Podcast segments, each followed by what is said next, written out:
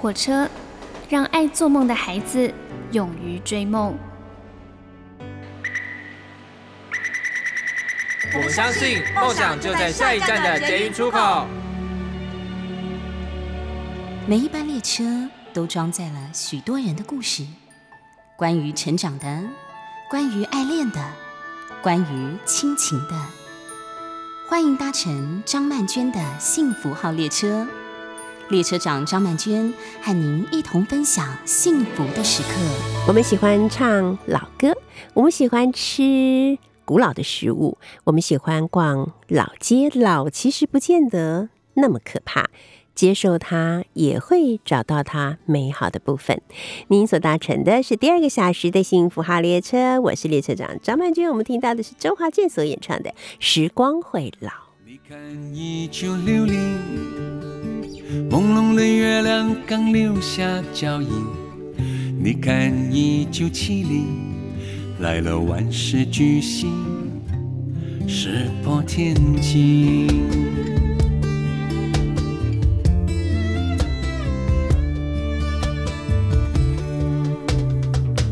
你看，一九八零，曼妙的韵律，万种风情。你看，一九九零，某一次巧遇，我为谁遮风挡雨？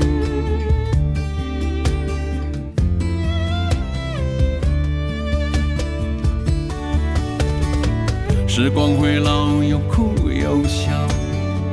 我们从年少往未来奔跑，人都会老，会烦会恼，被拥抱孤岛，飞鸟浪潮，多美好。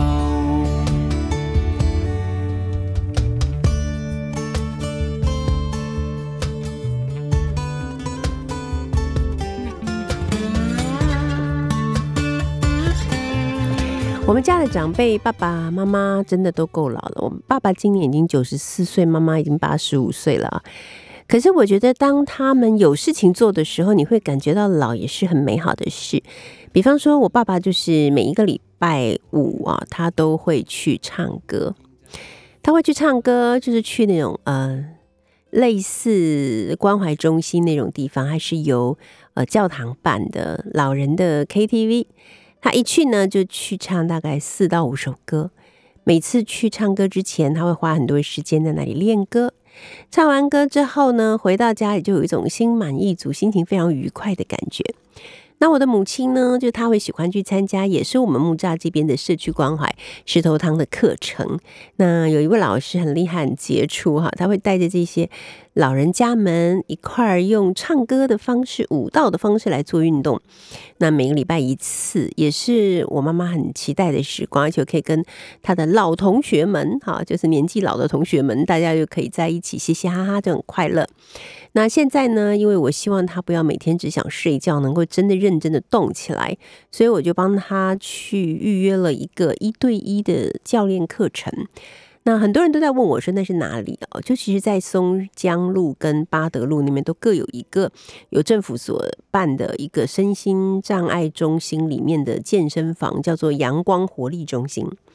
在阳光活力中心呢，它会有很多专门为老人家们，就是长辈们所安排的课程。那为什么长辈们、老人家们很需要这种训练呢？因为以前我们都会认为说，老人家就尽量不要动啊，因为他很累啊、很吃力啊什么的。可是他不动的结果是什么呢？就是会让他的肌力退化的非常的快。就像以前人会觉得老人家吃清淡一点，但我们现在发觉不对。因为他得吃肉，他才能长肉啊。如果吃的太清淡的话，其实就会让他的肌力又不运动，整个肌力退化，到最后他连站都站不起来，走都走不了。其实他身体没什么问题，他只是全身没有肌肉，然后坐下来他就不想站起来，站着就要去靠墙，这一切都是肌力极度退化的结果。好，那我发现这样下去不行，而且前一阵我母亲可能因为吃药受到药物的影响。她真的就是每一天从早晨起来，差不多八点半到九点之间起来，好洗刷完毕之后吃早餐，吃完早餐他就去睡觉了。然后我就跟他说：“妈妈，你又没有毛病，你为什么吃完早餐就要去睡觉？你要跟我出去走走啊，你要跟我去运动啊。”就说：“我真的没有办法，我真的好累，我真的好困呢，我真的眼睛都睁不开，我真的不行了。”他每次都说：“我不行了。”好，那 有时候我们会为了这个事情，然后甚至会起一些争执，弄到大家都很痛苦。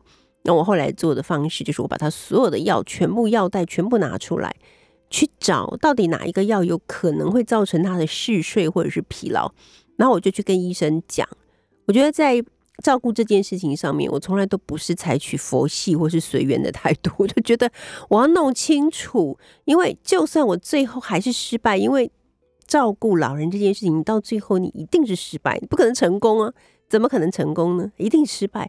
但是我还是要把每一步都弄清楚，我要知道到底是什么地方出了问题。如果可以改变的话，状况会不会改变？如果到最后我发现不管我怎么做都没有办法，好吧，那我觉得我只能向命运臣服，说好，你很强，OK，我斗不过你，我放手。但是在这一天还没有来临以前，我觉得我永远都是在准备跟他 fighting 的。所以，像之前，因为我觉得我怀疑我妈妈的嗜睡可能跟她的血糖比较高有关系，我特别请了营养师来家里帮他整个规划他的饮食。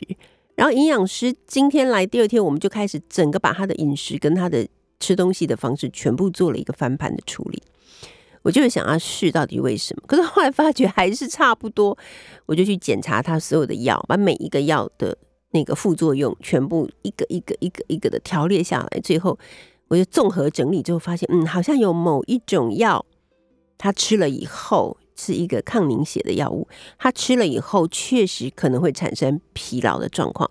我就把那一颗药就先收起来，然后把他以前吃的一个自费的抗凝血的药，因为那时候还没吃完嘛，医生后来就换了药，我再把它加回去，让他试试看。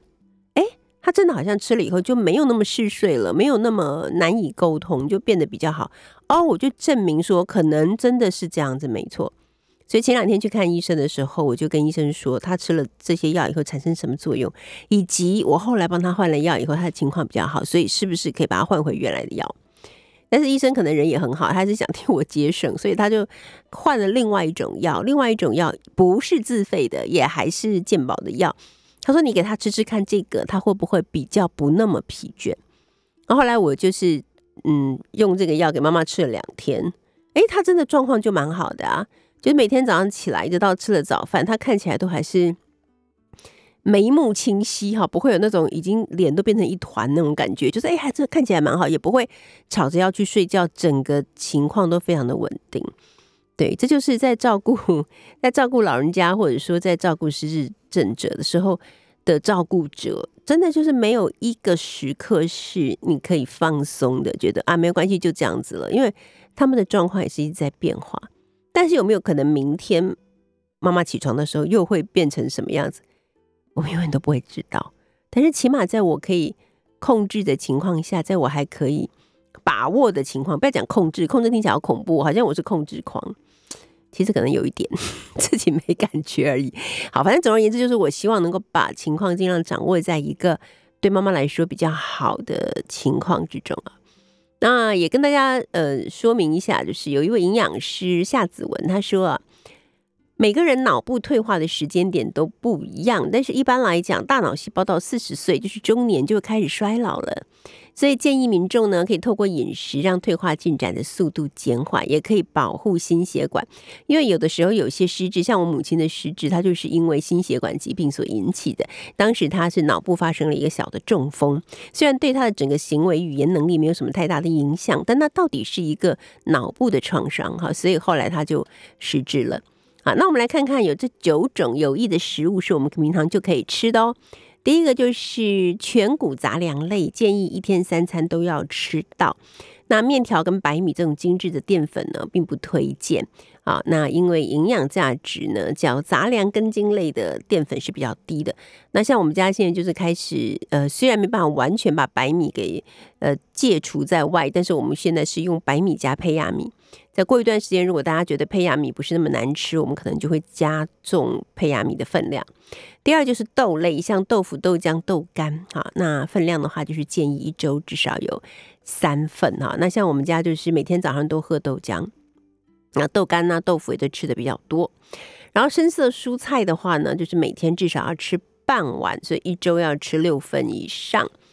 啊，再来就是其他颜色的蔬菜，彩椒、红椒、胡萝卜、茄子都有抗氧化的功能，可以预防脑部的退化啊，所以每天至少要吃到半碗。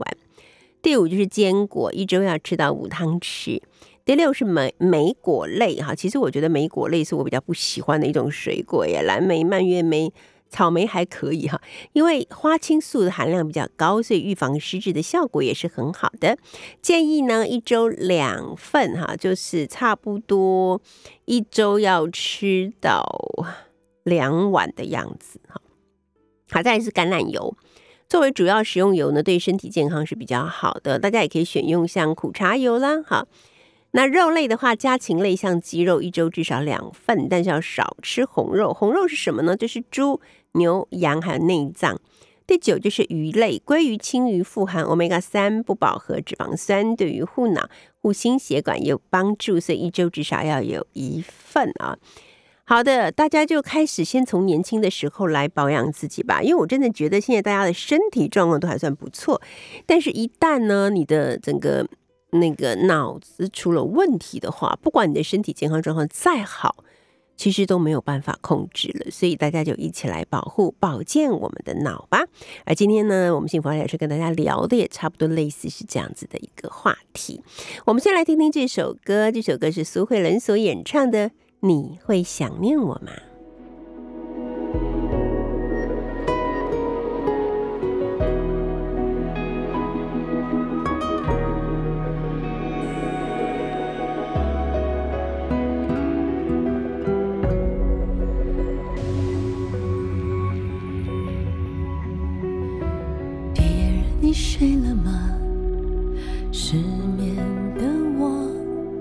有些话想对你说。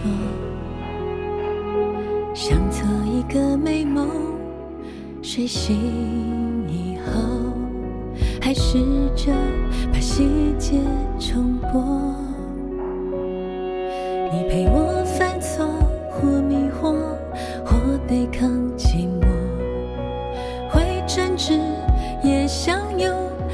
想过走到最后。你会想念我吗？在我转身以后，当这世界忘记了我，我只是说个如果。你会想念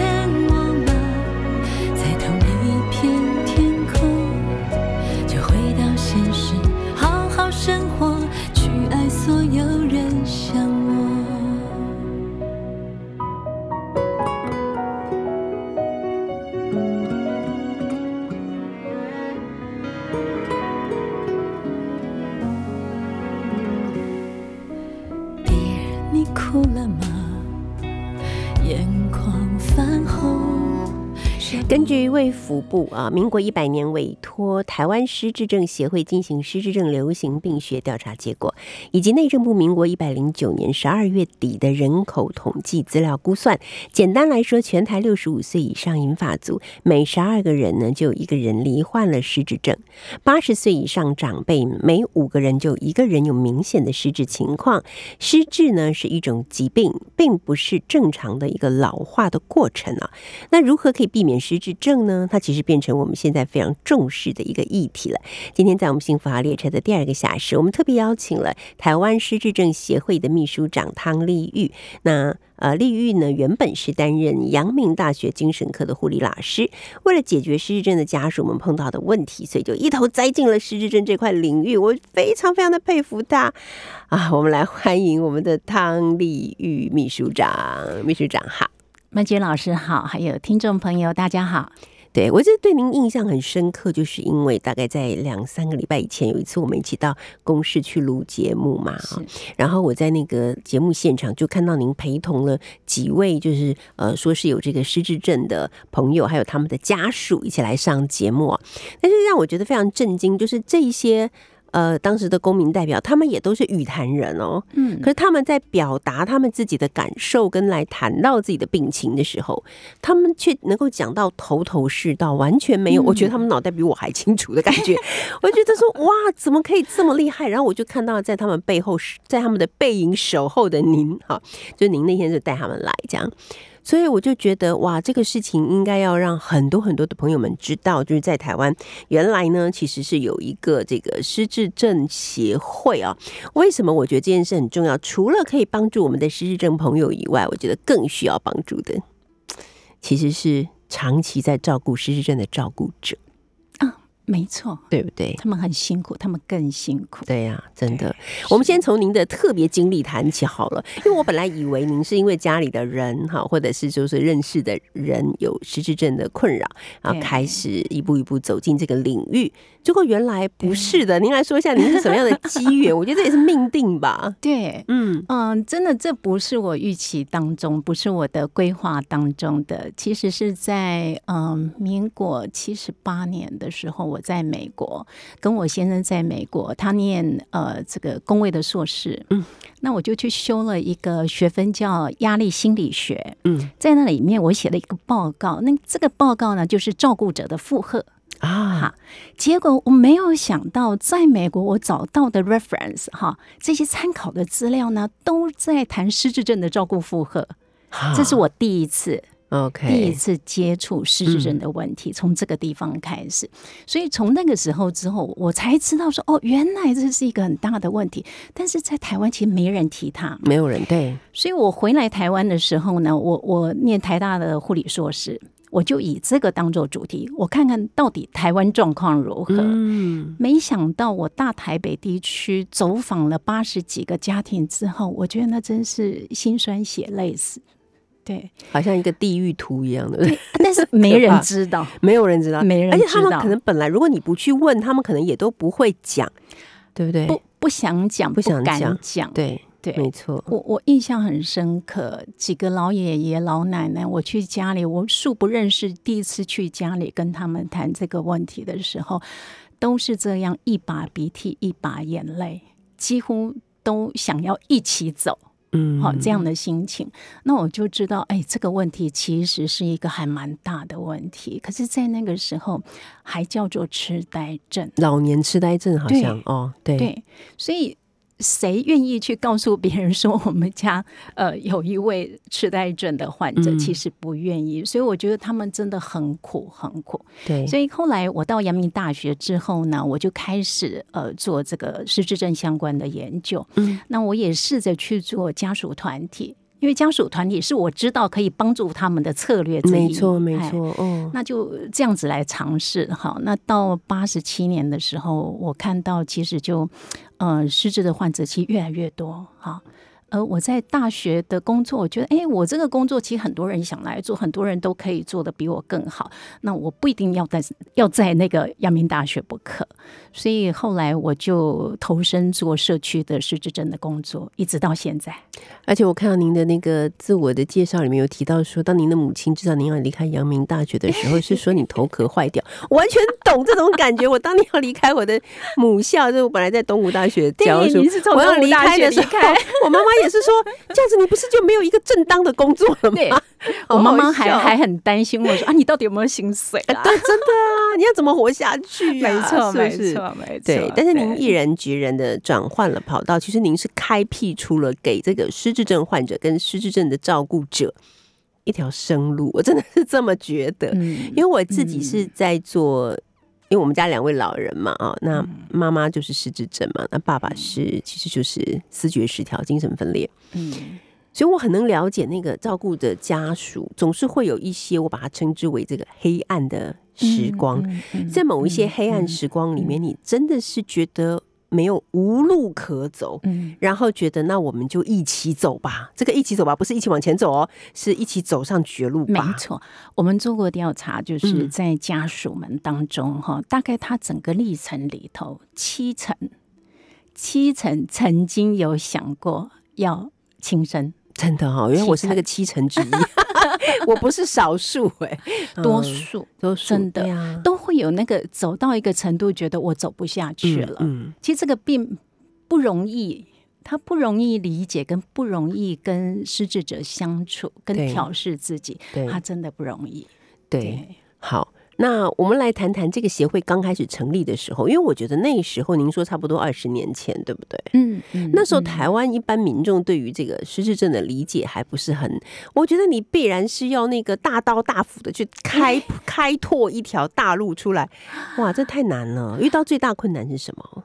嗯，呃，我我我说实在啊，我我我感谢上帝这一路其实帮我们很多哈，所以从刚开始的没有经费，我们是从五万块钱开始的哈。当年我们第一位创会理事长哈，嗯当他答应我要当理事长，陈荣基教授啊他就马上去提款机提了五万块钱给我们哈，嗯这这是让我很感动的地方。从那个地方开始哈，那后来呃就努力去申请一些经费嘛嗯哈，包括那个时候很感谢哦，就是那个联合劝募，啊，对，联合劝募呢，我们成立的第一年就跟他们申请。啊哈，可是大家都告诉我说，哈，第一年哦，人家不会给你钱，是是，结果我们竟然申请到了耶！哦，所以我们的咨询专线是从嗯。第一年就开始，哇。一直到现在。太感人了。嗯。嗯。所以光是这个咨询专线哦，其实就很多家属的回应就是说，那个咨询专业就很像是那个大海当中的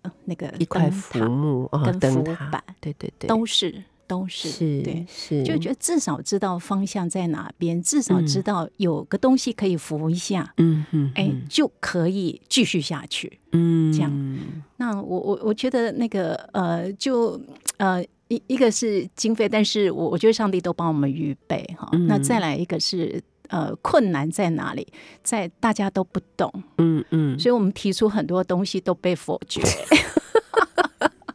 对，一直到现在，到现在还是一样，一直到现在。了解，很多人不懂，原来失智症不是从外观看得出来的。是对，真的。哦。这个等一下我一定要，我一定要分享。我妈每次出门呢，有人跟她打招呼，她热络到不行，问候人家全家，然后等人家走了，她就问我们说：“那是谁呀、对，待会儿我们再继续聊。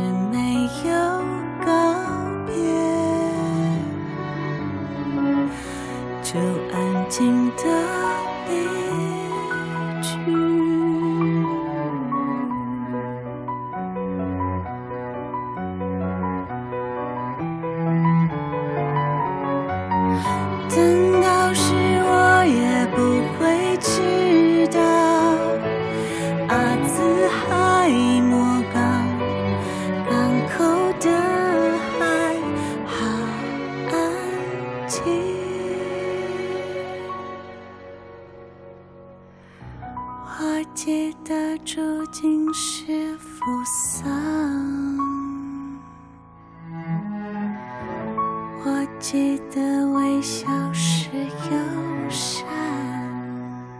我们现在听到这首歌是万芳所演唱的《阿兹海默》。您所搭乘的是第二个小时的幸福号列车，我是列车长张曼娟。我们今天邀请到的是台湾失智症协会的秘书长汤丽玉。那秘书长呢，刚才我们就在聊啊，就说哇，二十年前成立，真的到现在还是有很多问题的存在，或者困难的存在，是在于不了解。就你如果没有真正的去照顾过或者体验过家人亲近的人，是失智症的罹患者他说，你真的不懂，跟你讲什么都没用。就像我刚刚跟我刚刚跟丽玉讲说，我们常常带我妈出门，她跟人家聊完天，别人就说其实还好。张曼君说他妈失智，我看很好啊，跟我们聊天。因为我妈又是一个很会聊天。很亲切，很热情。只要有人跟他聊天，他就热情的不行。可是别人一走，他马上就问我说：“那人谁呀？我怎么知道是谁？那是你以前的朋友啊！” 对，我想你们那边一定有很多这种故事吧？哎呀，好多，真的。我我们有一个奶奶哦，真的好可爱。我们所有的人都觉得她很可爱。嗯。可是你知道吗？她在家里头的时候，对她的女儿、亲生女儿，主要在照顾她的人，却是尖酸刻薄。哦，这些话我们都听不到。哦，每个人都说他妈很可爱啊，然后他听我们这样讲，就说送给你，免费的。另外哦，嗯，不止一般人，嗯，连医师也不见得。理解这件事情，我曾经碰过一位急诊室的主任哈，他来参加我们的家属的讲座。对，结果呃，我碰到他的时候，其实大家都还没来，只有我跟他而已哈。那他就开始跟我讲讲他妈妈的状况。嗯嗯，他讲到他泪流满面，因为他说我不知道这个失智症竟然可以把我妈变成另外一个人，没错，另外一个人，而他妈看起来就是非常的好。非常的好，但是呢，就是那个。在家里跟他的互动的整个脾气变得完全跟过去不一样，对他其实很伤心，对，没错，哎，他完全不理解。那其实我们很多人真的不了解，说原来呃失智的在轻度及轻度，甚至有一些到中度的时候，嗯他外观看起来还跟一般人没有两样哎，没错。如果你没有跟他相处，你真的不知道他的状况，他是失智症。其实。包括到我们现在，我我们很多服务、很多的政策在倡议的时候，人家会觉得说啊，你们轻度及轻度的、中度的这些啊，看起来都很好啊，啊，这些怎么会需要长照服务嘞？对呀，可是你知道，他出去他就不见了，没错，完全没有方向感呢。对他吃东西的时候，他可能就吃了老鼠药，因为他没有办法分辨，他可能就把那个暖暖包嗯。撕开来当成什么芝麻糊。芝麻粉，它就泡了，芝麻糊就吃下去。哎，这不是一个 case 哦，对，这是报章杂志看得到的几个 case 哦，没错。所以你你你说他看起来很好，他肢体活动很好，可是他的风险有多高？我我们在呃上那个居家服务员的课程嘛，哈，我每次都会问两个给你选哈，一个是躺在那边不会动的失能者，另外一个呢？会爬爬照的失智者，请问你要照顾哪一个？当然是失能啊！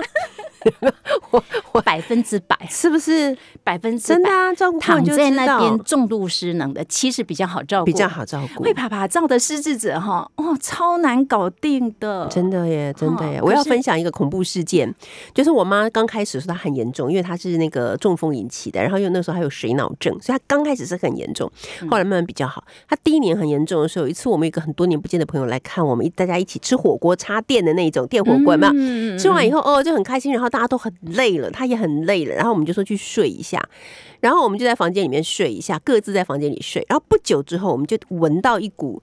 电线烧焦的味道，然后我们都吓死了，爬爬起来看到底发生什么事情。我爸爸是最快起来的，然后他最大声在那里叫，我们都冲起来。结果原来是我妈妈，她自己睡了一个小午觉，她醒来，她觉得她好像有点饿，她就把整个电火锅含电线一起搬到瓦斯炉上放着，然后开火。有有对不对？一定有这样的 case，不觉得很恐怖吗？我真的觉得很恐怖。整个电锅对拿到瓦斯炉上去煮。真的对，所以你知道照顾者的心态是什么？我会觉得说，我为什么要睡午觉？我那天为什么要睡？我虽然累得快死了，但是我不应该睡。我不睡就不会发生这个事情。所以有很长一段时间，我压力很大。对，白天晚上我都保持，因为你不知道你警觉性。对，因为你不知道说你睡了会发生什么事，所以你就不能睡，你就不让自己睡。其实很惨呢，真的压力很大。对呀，你担心他出去不见了，你跟着他出去的时候，随时都要守着他。没错，那个压力非常的大。真的，我们另外有一个 case 哈，先生照顾太太，那先生就跟朋友分享他太太的状况，好，结果他他的朋友看到他太太之后，就问他说：“你是不是有小三？”哦，我觉得你你太太非常的好，你干嘛还要说他？对不对？对，完全了解。所以我我觉得，嗯，大家对于失智症的误解、不了解，哈，真的是一个非常重要、需要去打破的一个迷思呢。所以我很谢谢曼娟老师愿意在公开的，不管是文章啦，哈，或是广播去分享你的经验。我我觉得这是一件，嗯嗯，一一个很大的功德。就是我虽然没有办法像秘书长做的这么多，但是我觉得我可以把我自己的个人的经验提出来。我觉得是因为真的你不知道未来，我我为什么以前没有那么多失智症？因为我觉得以前人没有活到那么久。我们老师没。错，是不是这这样样啊？是这样啊、那我觉得台湾自从健保加入以后，我们的身体都变得哎很健康，真的 但是我们没有办法的改变我们的脑部的退化，所以我觉得现在看到好多的长辈，他们可能有一些像精神方面的问题，或者是有失智症，他们的身体都很健康。哎呀，超好的！我跟你讲，我们家属就是说，为什么他的身体这么好？为什么他不会感冒？我一天到晚在感冒，你知道吗？真的，真的啊！因为家属其实压力很大，他其实免疫状况就不太好好，那经常会感冒。我们失智长辈啊，无忧无虑的这样啊，某一些啦哈，不是所有啦哈，啊，他就很快乐啊哈，对，吃得好，然后又都照顾得很好嘛，没错然后身体有一点问题，就立刻去哈，不是照超音波，就是做抽血的检验，马上把它治好，就很像那个车子有问题就换零件嘛，换好了以后车子就都很好。可是是问题是他没有方向盘呐、就是他自己不知道对开到哪里去。哎，睡醒了之后问说啊，我在哪里？啊，我们现在要干什么？对，我妈有时候睡醒了就会去开始收拾行李，我说妈你要去哪？她说不是啊，我们已经出来这么久了哈哎，要回要回家要了。回家。对，常常都这样子。哎然后出去之后呢，等一下又说啊，我们要去哪里？哈，嗯我要回家。对对对回到家之后我要出去，哈就是你到底要怎样？就被搞疯了，你知道吗？然后我们常常想问，就是我们我也认识几个在照顾失智症的朋友，我们常常很想知道的事情，就是他们每次都是坐在家里说我要回家。嗯嗯，你是不是秘书长？他们到底要回哪里？是不是以前的家呀？会不会是他们以呃有机会有前的家？机会是。哦他，可能？一一一个可能要回去他过去的老家嘛，嗯另外一嗯个可能他其实在表达上不够精准，嗯嗯他其实就是坐在家里坐很久了，他就很想要出去走一走，就这样哈，嗯啊或者觉得这个地方好像有一点不太不太熟悉，有点陌陌生生哈。其实这个是会的哈，他们有时候会嗯时空错乱哈，会不知道自己现在在哪里哈啊。这个时候呢，我们其实家属们哦，大家就会这样，啊，就带出去走走，走走就好了。还。去走走，哎，嗯等一下 OK 了再回来，嗯。啊回来之后就没事了，就这样。了解，好的对，好，反正我们就是要说的是，失智这件事情是每个人都有机会真的。会得到的。的。那照顾失智者的同时，我们其实是在学习，就是自己的未来可能会变成什么样子。嗯。这一切真的不是孝，我常常要说，这不是孝顺，这不是孝顺，这是爱了，对不对？是这是爱。我们来听这首歌，萧敬腾所演唱的《全是爱》。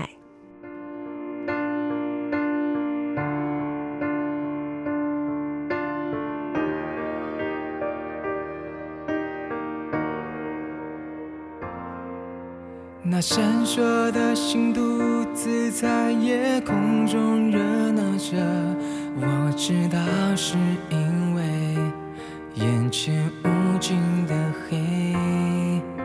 那明亮的月总是在寂寞中凝望着，我知道看不见没有光的世界，让我静静以为你心中黑暗。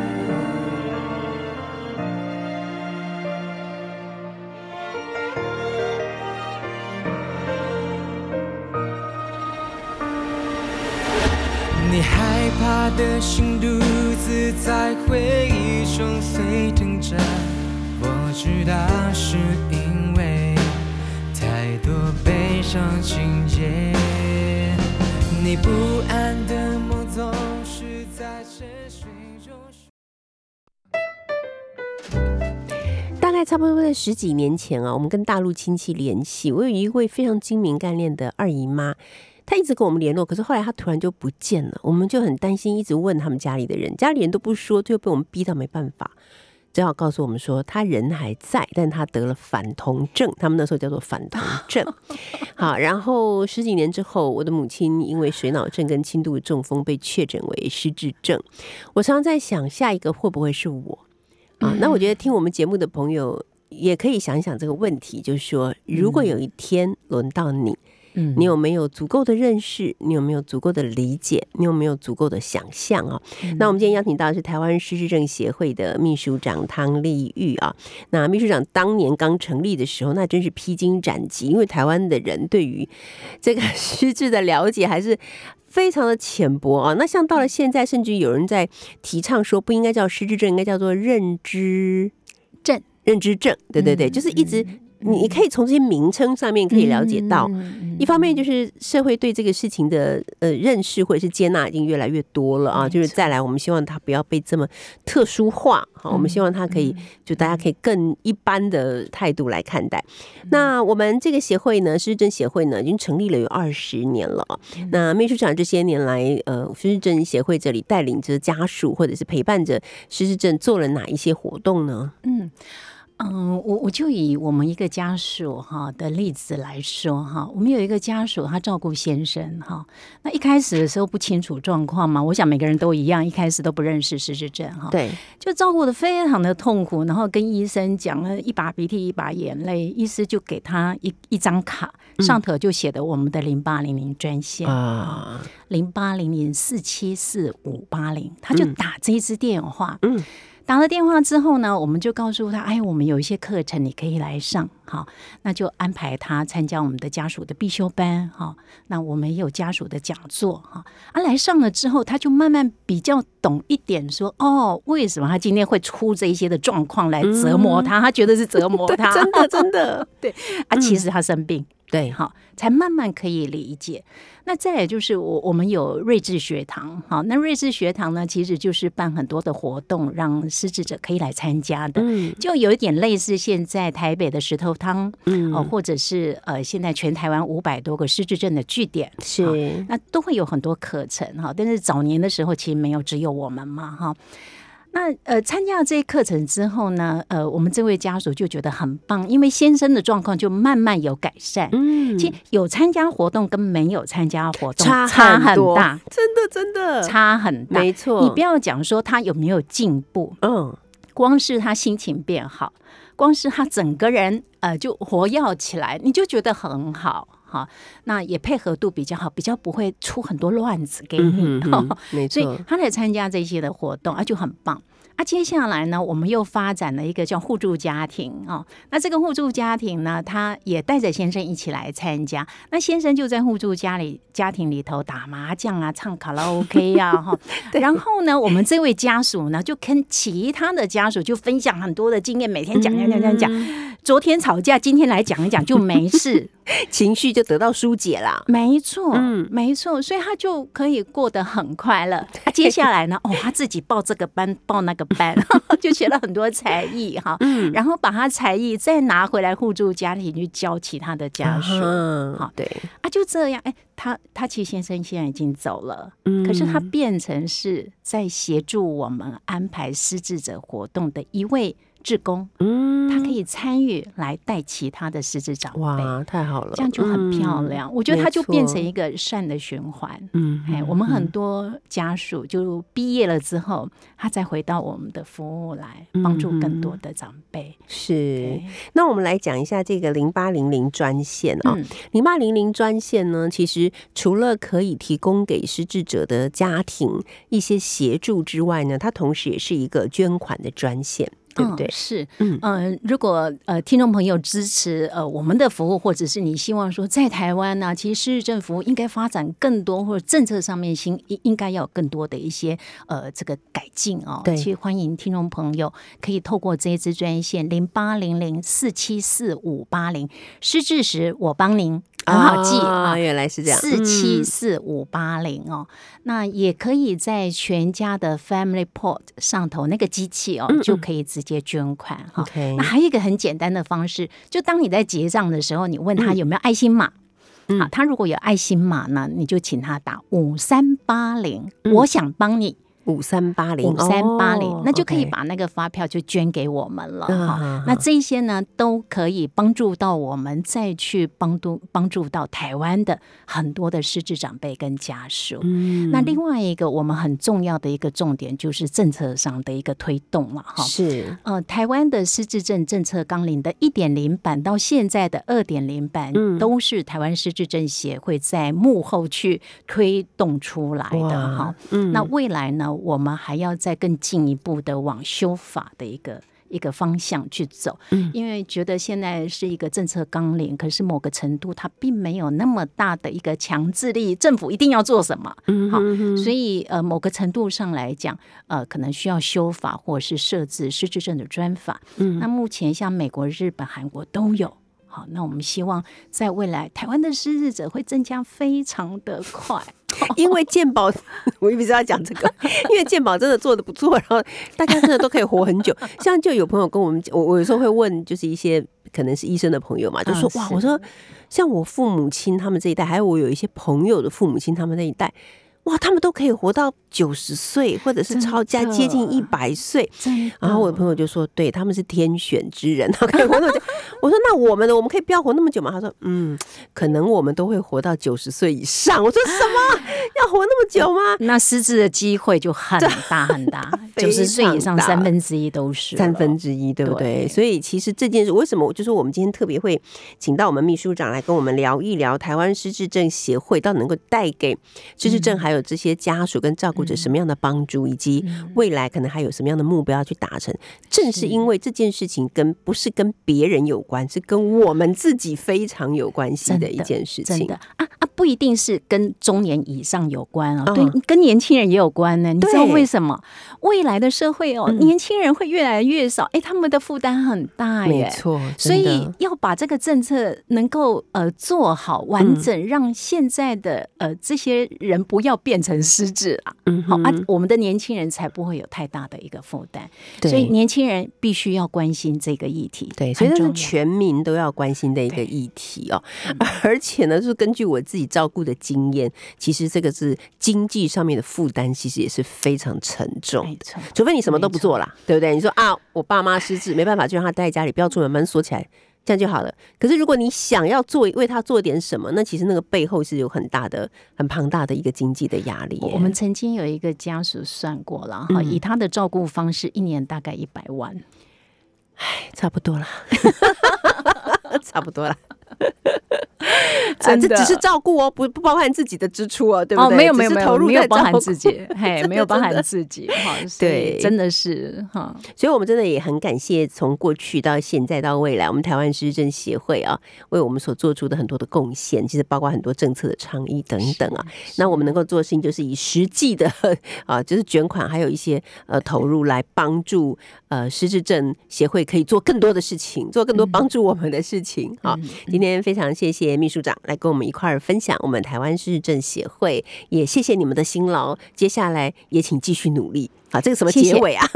一起努力。一起努力。好，麦娟老师继续写文章。好的，谢谢秘书长。那我们现在听到这首歌是庾澄庆所演唱的《流水年华》，感谢您搭乘两个小时的幸福号列车，祝您欢喜自在。我们下礼拜见喽。静躺在小雨中，往事又掠过我心头，有几离别的时候，紧紧握住我的双手，轻轻一句多珍重。眼儿也朦胧。年华似水流，转眼又是春风柔。层层的相思夜悠悠，他乡风。